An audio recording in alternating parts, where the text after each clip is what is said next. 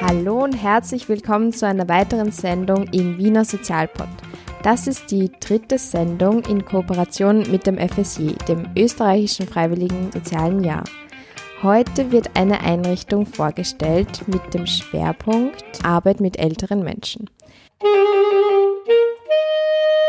Der Gast dieser Sendung ist Herr Kutschera, der in der österreichischen Blindenwohlfahrt tätig ist und uns diesen Tätigkeitsbereich etwas näher bringen wird.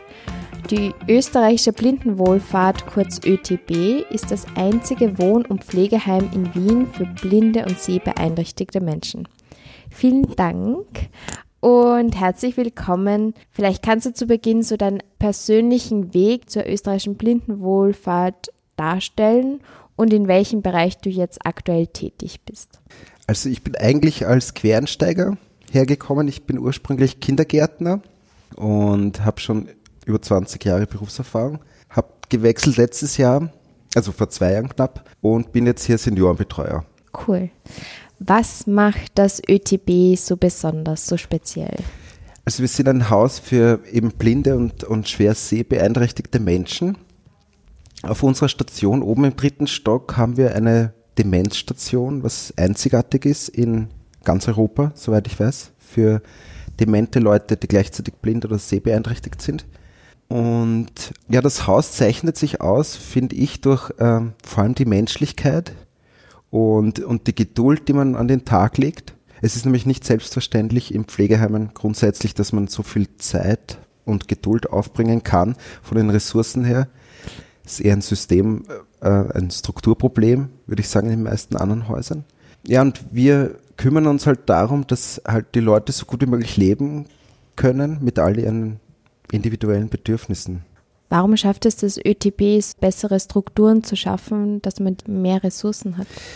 Ich weiß, also das müsste man vielleicht die Frau Oder oder so fragen, wieso sie das so zusammenbringen, dass wir eigentlich relativ viel Personal für relativ wenig, also Bewohner haben oder dass es ein gutes Verhältnis ist. Ich war auch schon beim Zivildienst vor 20 Jahren in einem anderen Heim. Da war das nicht so, dass man jeden Tag ein Programm gehabt hat oder Ausflüge machen konnte jede Woche oder Geburtstage feiern konnte individuell. Ja, und für mich als, also der von, von, von der Kinderbetreuung kommt, war es schön, dass man, dass man sich halt individuell auf Leute einstellen kann. Das mhm. war bei den Kindern dann auch am Schluss nicht mehr so der Fall, weil es einfach zu viele Kinder für zu wenig Personal war. Ja.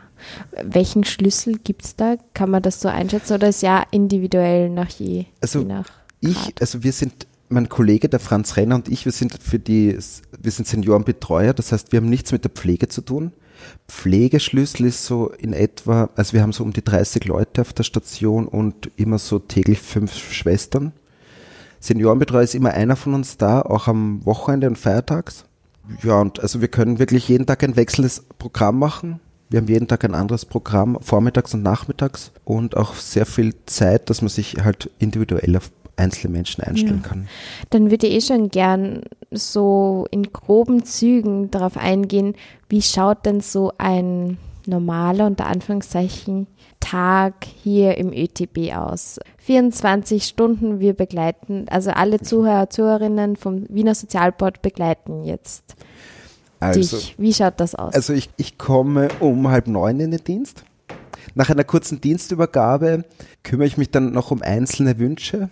Also es gibt, ich bringe die Zeitungen manchen Leuten oder ich fütter Meerschweinchen oder, also es gibt so mhm. einzelne Sachen, die man vor dem Frühstück noch macht oder kurz danach.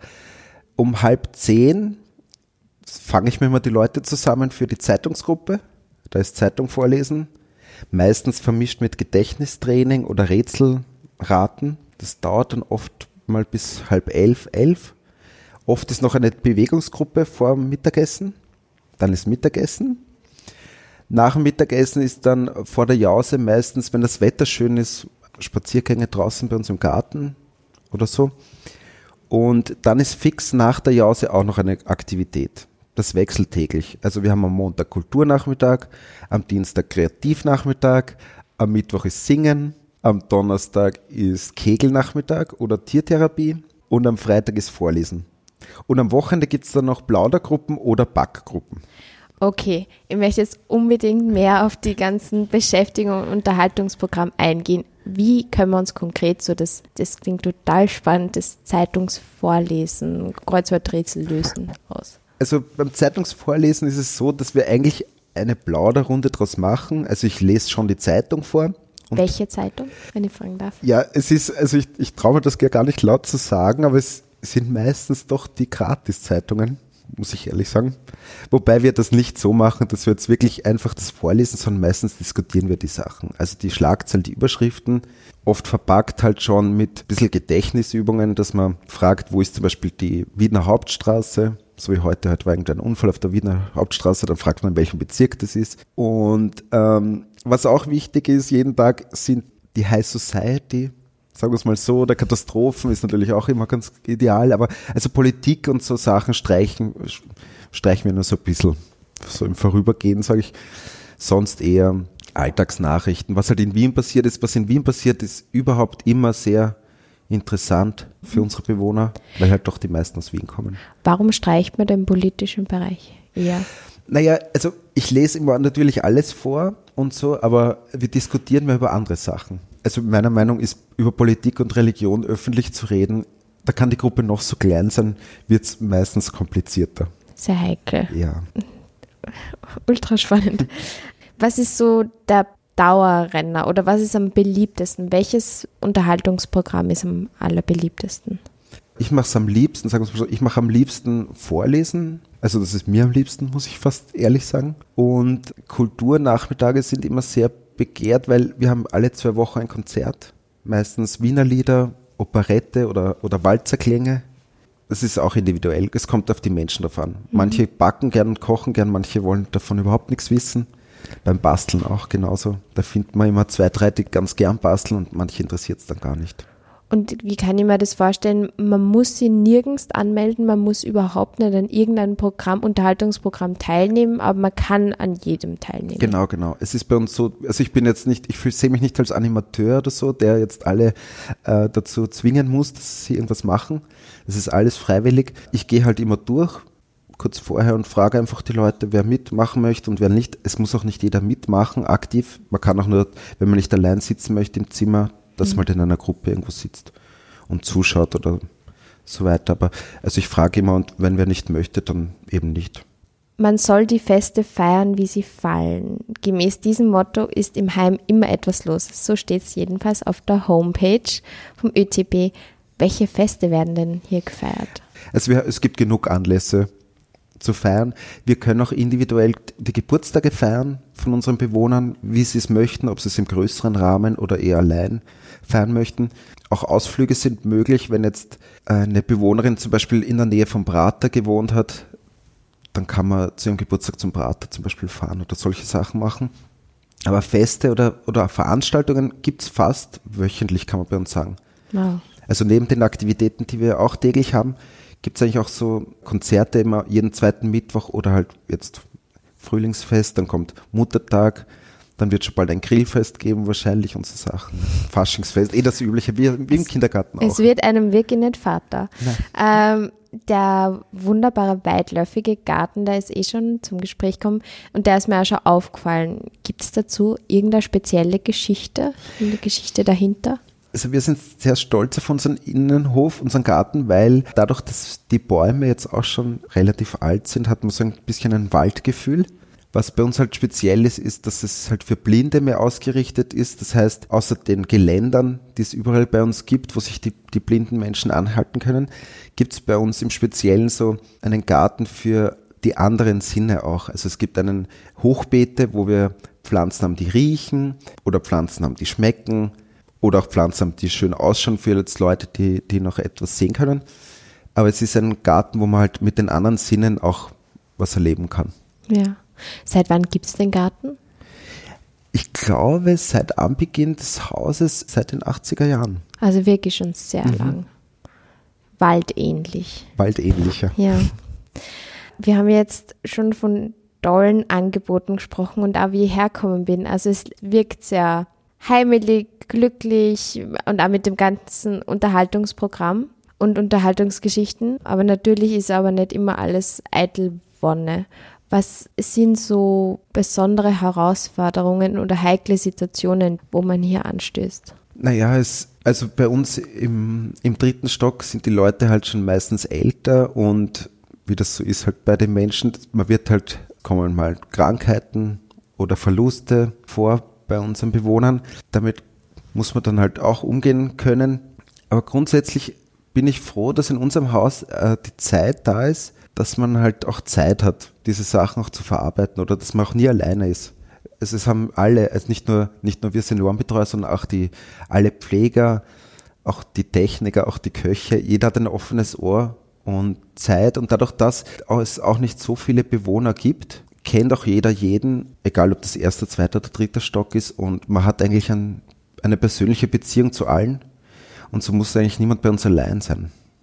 Ja. Ich, es ist jetzt nicht so, viele haben wahrscheinlich so ein Bild immer von, von Alters- oder Pflegeheimen wie, wie vor 30 Jahren noch, ich weiß nicht, wie beim Sibirien, das Stück von Felix Mitterer oder so, ja. wo dann Leute irgendwie eingesperrt in den Zimmern sitzen oder so. Also ja. bei uns ist es wirklich mhm. so, dass, dass es ein Leben ist und sicher, es gibt gute und schlechte Tage, wie bei allen Menschen, aber es ist hier sicher nicht der schlechteste Platz auf der Welt. Ja. Ich wollte, es wäre eher nächste Frage gewesen. Was sind so Klischees, Mythen, Missverständnisse, die es oft von Altersheimen, jetzt blinden Altersheime gibt? Naja, die Ängste, ich glaube, in meiner Generation ist noch so, dass man verbindet mit Altersheimen oft eben Sibirien oder die, die, die Todesengel von Lions oder so Sachen, also wo man echt Leute hinschiebt und dann, die man dann irgendwie aus den Augen, aus dem Sinn haben möchte. Wir sind ein ganz offenes Haus, wo wir eigentlich, wenn neue Bewohner zu uns kommen und deren Angehörige, merkt man schon, dass sie halt noch immer dieses Bild haben von, von einem schlimmen Lebensabschnitt, wo man halt nicht hin möchte und so weiter. Aber sie erkennen dann auch oft, dass es, dass die eigene Angst nur das ist am Anfang. Also vor allem die jüngeren Leute, also die Angehörigen haben natürlich Angst oder vielleicht dann auch ein schlechtes Gewissen, ein unbegründetes wenn dann eben der Schritt da ist, dass man Angehörige in, in ein Heim stecken äh, muss. Aber ich glaube, das können wir, also bei uns im Haus, sehr schnell irgendwie gerade rücken. Dass es nicht in ein Heim stecken ist, sondern in genau. ein Heim begleiten und ja. da einfach die, der nächste Step ist, der wunderschön sein kann und lustig und. Und es ist wie für mich auch, wenn, wie ich da begonnen habe, man braucht ein, zwei Wochen und man kann auch nicht die Leute einschätzen erst in der ersten Woche, finde ich, und erst dann blühen wirklich die meisten so richtig auf. Für manche ist es auch ein Vorteil, ja unter Leuten zu sein. Viele kommen aus, aus Wohnungen, wo sie ganz allein wohnen. Mhm. Und dann, dann blühen sie da auf, weil eben es gibt da immer irgendwen, der mit einem sprechen kann oder sich für einen interessiert und man ist nicht gleichgültig einfach. Gibt es auch Menschen, die wieder das Haus verlassen wollen? Ja, es gibt Menschen, die auch das Haus wieder verlassen. Bei uns halt auf der Station, dadurch, dass wir eine Demenzstation sind, ist es meistens so, dass von unserer Station jetzt die Leute nicht mehr so weggehen, sage ich mal. Ja. Weil es ja doch eine, eine Aufgabe ist jemanden zu betreuen, der, also wenn Angehörige da sind, die dann ein schlechtes Gewissen zum Beispiel haben, weil sie, weil sie ihren Liebsten hier herbringen müssen oder so. Ich kann mir auch nicht vorstellen, dass ich allein für manche Menschen also sorgen könnte, 24 Stunden. Ja. Das geht dann halt einfach nicht. Man hat nicht die Ressourcen. Ja, der Schwerpunkt auf Demenz, der ist besonders. Also du hast da erwähnt, europaweit. Was ist in dem Kontext ganz besonders anzumerken? Also der Umgang mit Demenzerkrankten, was ist ganz wichtig zu wissen? Also ich, irgendein, irgendein kluger Mensch hat mal gesagt, das Herz wird nicht dement. Und das ist eigentlich das Wichtigste, weil bei allen Sachen, die man dann sozusagen von der Logik oder so nicht mehr begreifen kann oder oder irgendwelche Geistesleistungen, die man halt vielleicht nicht mehr zustande bringt, ist alles egal, solange man die Menschen halt als, als Mensch mit Herz begreift, glaube ich. Weil es ist egal, ob man jetzt verzweifelt ist oder gut, gut gelaunt, solange jemand da ist mit Herz, solange funktioniert das, glaube ich, ganz gut. Hast du auch manchmal nur Momente, dass du irgendwie frustriert bist? Oder wirklich verärgert? Verärgert eigentlich nicht. Ich habe manchmal am Anfang, wenn ich die Leute, wenn Leute neu zu uns kommen und ich sie noch nicht einschätzen kann, das ist für mich auch immer die, die schwerste Zeit, die in den ersten ein, zwei Wochen, bis man halt sich gewöhnt hat aneinander und geprägt ist so ein bisschen aufeinander. Aber nein, also böse war ich nie. Ungeduldig wird man manchmal hin und wieder doch. Aber man, man hat Strategien, wie man damit umgehen kann. Also, mhm. dass, dass das gleich wieder weggeht. Kannst du eine Strategie teilen? naja, ich, also ich äh, fahre ganz gut damit, wenn ich Menschen immer so behandle, wie ich selber gerne behandelt werden möchte. Und hm. man kann sich auch in Menschen reinversetzen. Ich glaube, das kann jeder, auch wenn man jetzt nicht die große Empathie hat, aber wenn man jetzt zum Beispiel als junger Mensch wie FSJ oder Zivildiener äh, einmal eine schwere Nacht gehabt hat am Wochenende und am nächsten Tag auch irgendwie neben der Spur ist, dann kann man sich auch reinversetzen in Leute, die vielleicht auch nicht gerade ganz auf ihrer Höhe sind und trotzdem kann man gut mit ihnen umgehen und ja. liebevoll. Ja, Respekt. Das Projekt Ilias möchte jetzt nun zu sprechen kommen. Ilias steht für Inklusion und Lernen im Alter für Seniorinnen und Senioren mit und ohne Sehbehinderung. In der Projektbeschreibung steht auch, Zitat, Blinde und sehbehinderte Seniorinnen und Senioren sind europaweit am stärksten marginalisiert im Bereich lebenslangen Lernens. Wie sieht das Projekt Ilias konkret aus und wie kann man im Zuge des Projekts äh, die Marginalisierung vorbeugen oder entgegenwirken? Also über das Projekt selber kann ich gar nicht so viel sagen. Ich kann nur sagen, dass es gerade für blinde und sehbehinderte Menschen, also auch bei mir auf der, auf der Demenzstation, so ist, dass man dadurch, dass eben ein Sinn ein bisschen, also ein Sinn schwäch ist oder überhaupt weg ist, dass man halt lebenslang und auch im Alter noch immer Sachen erlernen kann und gerade jetzt, wenn es mit den neuen Medien oder so, dass es immer Möglichkeiten gibt, wie man halt noch ein bisschen was weiterbringt. Das ist ja nicht altersabhängig, man kann in jedem Altersabschnitt irgendwas lernen oder weiterbringen. Und ich glaube, das Projekt versucht eben das, dass man halt gerade gerade wenn man blind oder sehbeeinträchtigt ist, dass man dann halt noch immer mit Hilfsmitteln oder mit den anderen Sinnen noch weiterkommt. Zu der Personengruppe. Ähm, wie groß ist da die, die Personengruppe österreichweit, die von mehreren Beeinträchtigungen dieser Form betroffen sind? Also kann ich jetzt so prozentuell, glaube ich, auch gar nicht sagen.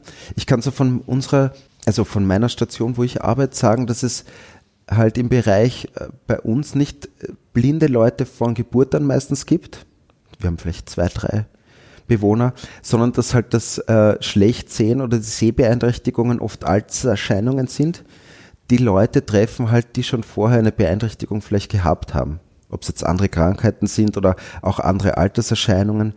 Aber wenn man vielleicht Parkinson krank ist und dann kommt noch Blindheit dazu oder so weiter, dann ist es ein großes Problem, weil bis auf unser Haus kenne ich, glaube ich, keines, was, was so drauf eingeht. Weil man muss doch bei blinden Leuten mehr, viel mehr sprechen. Also das ist das Erste, was man eigentlich lernt in dem Haus, dass man jeden Menschen äh, grüßt und seinen Namen dazu sagt und so weiter. Und da speziell einzugehen, glaube ich, ist, ist die Herausforderung halt bei uns im Haus. Mhm. Ist das Haus ganz ausgelastet und wird es mehr Plätze brauchen? Das Haus im Moment sind wir froh, dass wir nicht ganz ausgelastet sind, weil es beginnt bei uns bald ein Umbau. Also ich sehe schon die Baupläne. Ja, genau, die Baupläne und die Helme. Und wir müssen jetzt äh, sozusagen in einer Hälfte des Hauses alle Bewohner und alle Pfleger unterbekommen, weil die andere Hälfte abgerissen wird im Sommer. Mhm. Dann werden dort neue Häuser gebaut und dann können wir erst übersiedeln, wenn die fertig sind. Aber schon, weil einfach mehr Bedarf besteht. Ja, und vor allem, wir haben dann auch eine andere Struktur. Also wir haben dann mehrere Häuser, einzelne Häuser, aber mehrere kleinere Gruppen, sagen wir es mal so. Also es gibt mehrere Stöcke, wo dann kleinere Gruppen ja. wohnen. Nun kann man ja hier auch ein freiwilliges soziales Jahr machen. In welchem Tätigkeitsfeld und wenn sie eine junge Freiwillige entscheidet, so ja, in dem Bereich möchte ich gern arbeiten, was ist so ganz wichtig mitzugeben? Also ich glaube, die Jugend hat so und so schon mal einen großen Vorteil, weil sie unbefangener an Sachen herangehen. Und also bei uns ist es wichtig, glaube ich, halt einfach äh, vielleicht ein bisschen mehr Geduld zu haben, menschlich zu sein. Es gibt bei uns FSJ, also wir haben im dritten Stock, eben auf der Demenzstation, aber es gibt auch unten im ersten Stock, glaube ich, auf der Pflegestation. Das ist dann eine normale Pflegestation. Die Anforderungen, glaube ich, sind vor allem eben, dass man, dass man eine Geduld und Menschlichkeit irgendwie mitnimmt und dass man, ich sage immer, es ist eine Gratwanderung zwischen sich, sich wichtig zu nehmen, dass man den anderen auch wichtig nehmen kann, aber sich auch selber dann nicht wichtig zu nehmen. Also in Situationen, wo es halt, wo es schwächere Leute gibt, die mehr brauchen oder mehr Aufmerksamkeit brauchen, dass man sich dann halt eben auch wieder zurücknimmt. Das ist ein konkretes Beispiel. Naja, also wenn ich jetzt zum Beispiel an unseren Stock denke, es gibt manchmal Menschen oder es gibt Tage, da, da haben es einzelne Menschen schwerer. Oder sie haben einen Leidensdruck, wodurch auch immer, sind verzweifelt oder, oder können sich nicht artikulieren. Dann hilft es, dass dann jemand auch stundenlang äh, einfach bei einem Menschen sitzen bleibt, ohne dass er, dass er jetzt äh, einen Stress hat, dass er irgendwas anderes machen muss, sondern dass er da einfach bleibt. Mhm. Oder wenn jemand öfter was runterschmeißt, dass man es halt auch beim zehnten Mal aufhebt und solche Sachen. Oder wenn jemand nach fünf Minuten immer dasselbe fragt, dass man dann trotzdem noch darauf eingeht einfach. Ist es schon so, wenn man hier arbeitet, dass man Geduld lernt? Auch für den Alltag, fürs persönliche Leben? Ja, das kann schon sein. Also ich glaube, erstens mal lernt man, also bekommt man viel Wertschätzung, glaube ich. Also vielleicht gar nicht vom Personal, aber allein von unseren Bewohnern. Also man kriegt ziemlich viel Wertschätzung. Die Geduld, ich kann das gar nicht so sagen. Also ich war eben früher mal Kindergärtner. Vielleicht ist das für mich normal, aber ich glaube, Geduld ist, ist normal bei Leuten, die, die Hilfe brauchen oder die halt schwächer sind, hat man das automatisch. Ich glaube, da braucht man gar nicht so viel. Es gibt immer wieder Leute, die sagen, sie könnten es nicht machen, sie hätten die Geduld nicht, aber ja, wenn man es nicht ausprobiert merkt, ausprobiert, merkt man gar nicht, ob man die Geduld hat oder ja. nicht.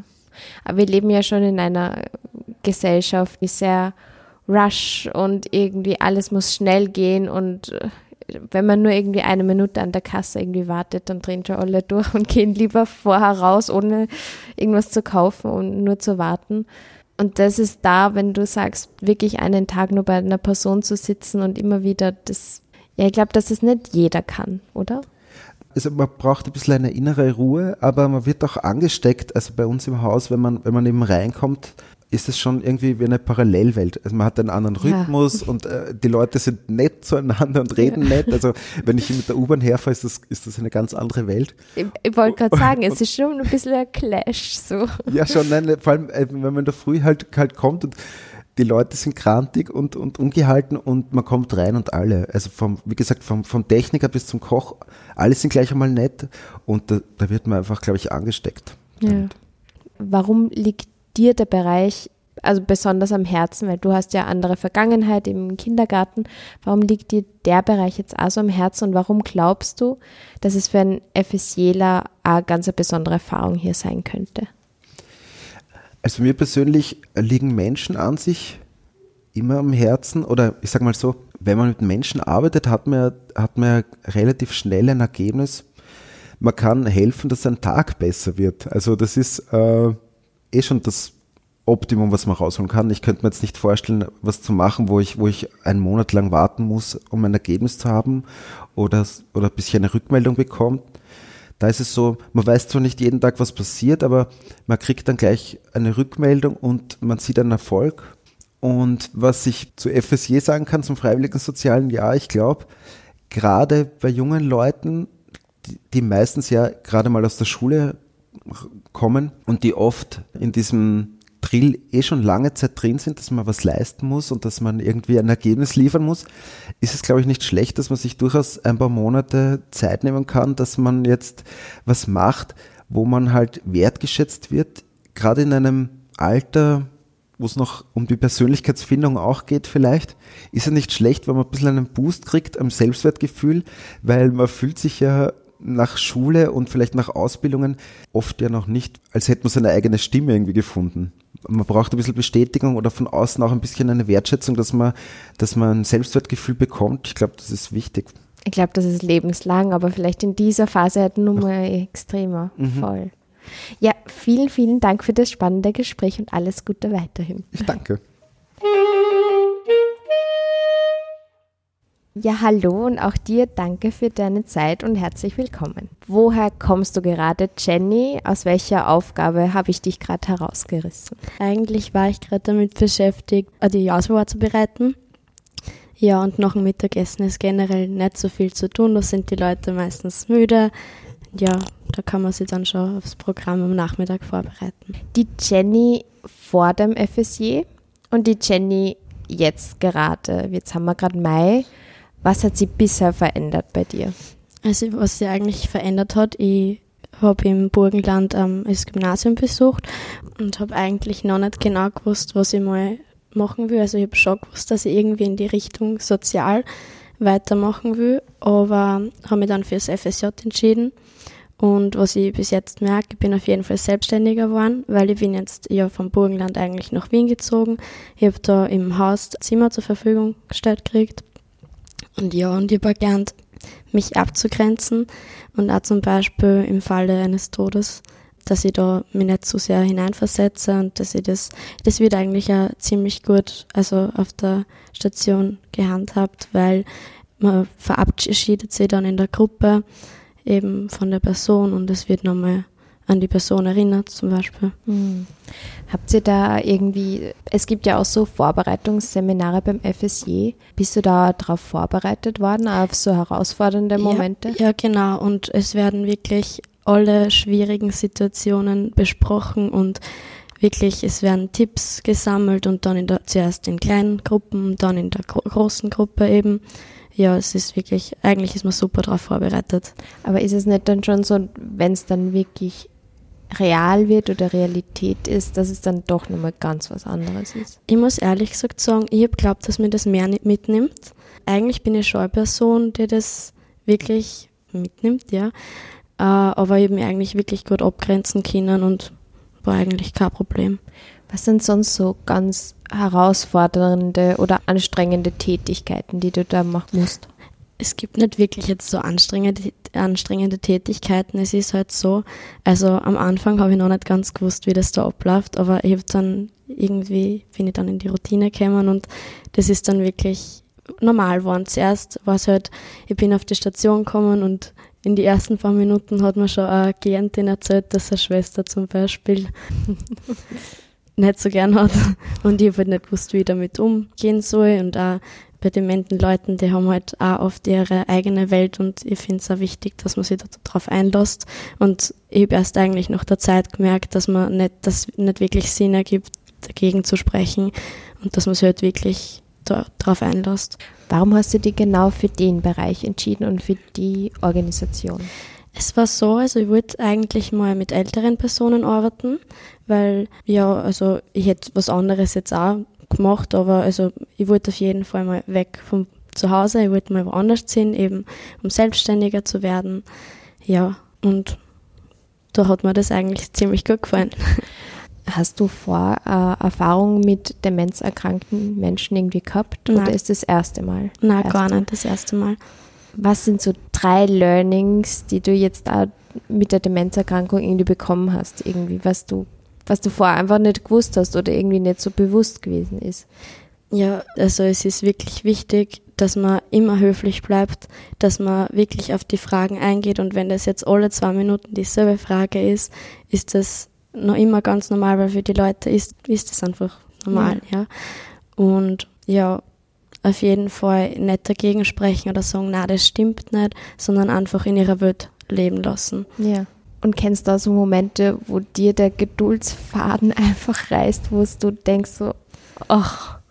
Naja, es gibt, es hat schon ein paar Momente gegeben, wo ich mir dann schon gedacht habe, wenn ich da jetzt zehn Minuten bei einer Person gesessen bin und wirklich fast im Minutentakt dieselbe Frage gekommen ist eigentlich und du hast immer wieder neu antworten müssen und das war halt wirklich immer dasselbe, wirklich. Und irgendwann, und das ist dann halt jeden Tag dasselbe. Ja. Wenn es jetzt nur einmal im Tag wäre oder so, aber das ist dann halt oft. Ja. Ein Lernfeld da. Was gefällt dir ganz besonders an dem Tätigkeitsfeld hier? Am besten gefällt mir eigentlich der Kontakt mit den Menschen. Also ich plaudere gern mit den Klienten und unternehme gern Dinge mit ihnen. Ich gehe gern mit ihnen spazieren in die Luft oder wenn jetzt gerade mal irgendeine Gruppe ist und die Person möchte nicht dabei sein, dann nehme ich mir die und gehe mit ihr ein bisschen spazieren oder so. Ja. ja. Was war das coolste Fest? Das coolste Fest? Ähm, gute Frage. Das war eigentlich zu Weihnachten, das hat mir ziemlich gut gefallen, weil da waren auch die ganzen Verwandten da. Und es war eigentlich ein sehr großes Fest und das hat mir ziemlich gut gefallen. Da, waren auch, da war ein Kinderchor da, der hat auch gesungen. Das war schon Also du schön. hast Weihnachten da verbracht? Nein, Weihnachten nicht, aber das Fest war schon ein paar Tage vorher. Alles klar.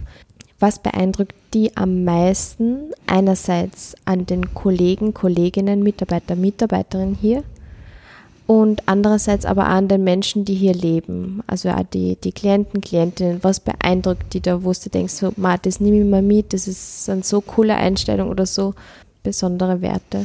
Die meisten Klienten sind einfach so dankbar wirklich für alles, was man tut. Und wirklich freuen sich total, wenn man mal zum Beispiel ins Zimmer geht zu ihnen und mit ihnen ein bisschen trotscht. Also es ist wirklich, sie sind echt dankbar. So die Dankbarkeit und, Genau, alles. genau. Und bei meinen Kollegen sowieso, also am meisten schätze ich den Umgang mit den Menschen. Wirklich. Also es gibt niemanden, der irgendwie da nicht korrekt mit den Klienten umgeht. Also wirklich das und die Ja. Freundlichkeit vor allem, ja.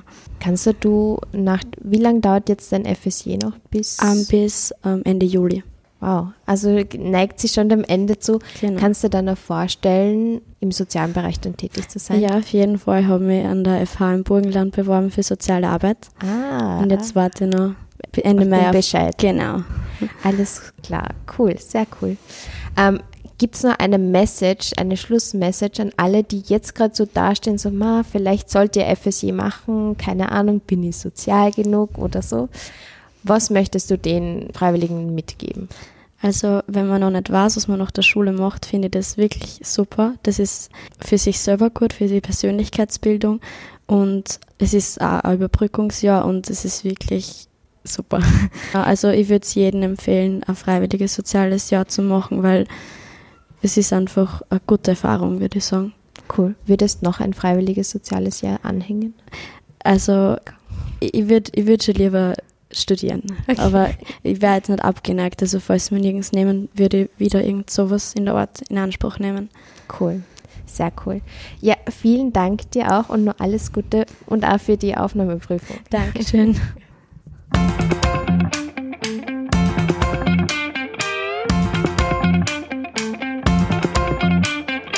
Das war also die Folge zur österreichischen Blindenwohlfahrt aus dem 14. Bezirk. Weitere Infos zu der gerade vorgestellten Organisation, dem Freiwilligen Sozialen Jahr in Österreich oder zum Podcast-Projekt findet ihr wie gewohnt auf der Homepage www.wiener-sozial-pod.at. Großer Dank geht nochmal an die kooperative Unterstützung seitens des FSJ. In der nächsten Folge, wo eine weitere Einrichtung des FSJ vorgestellt wird, geht es um den Kinder- und Jugendbereich. Das Caritas-Haus Jucker für junge Wohnungslose wird vorgestellt. Also bis zum nächsten Mal, eure Maria vom Wiener Sozialpod.